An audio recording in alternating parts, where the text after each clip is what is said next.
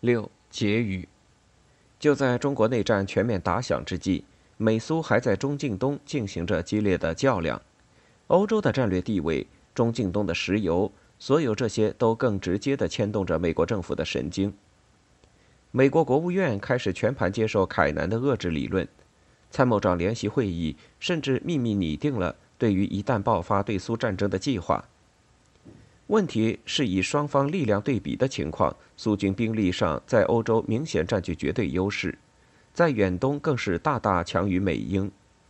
军方估计，届时美国在远东只能不惜一切代价来保住日本。这种情况进一步决定了美国介入中国内战的可能性只能是极其有限的，从而也就注定了腐败和顽固的国民党政权。在与充满活力的共产党人的战争中，只能日渐趋于被动。当然，这种情况出现的越多，就越是容易感觉到苏联威胁之可怕。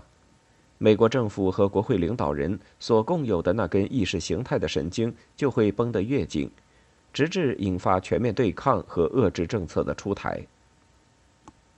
美苏冷战实际上已经开始，只是缺少双方的宣言罢了。而冷战格局一旦形成，中国革命走向及其新政权的政治选择空间也多半会被锁定，且难有回旋余地了。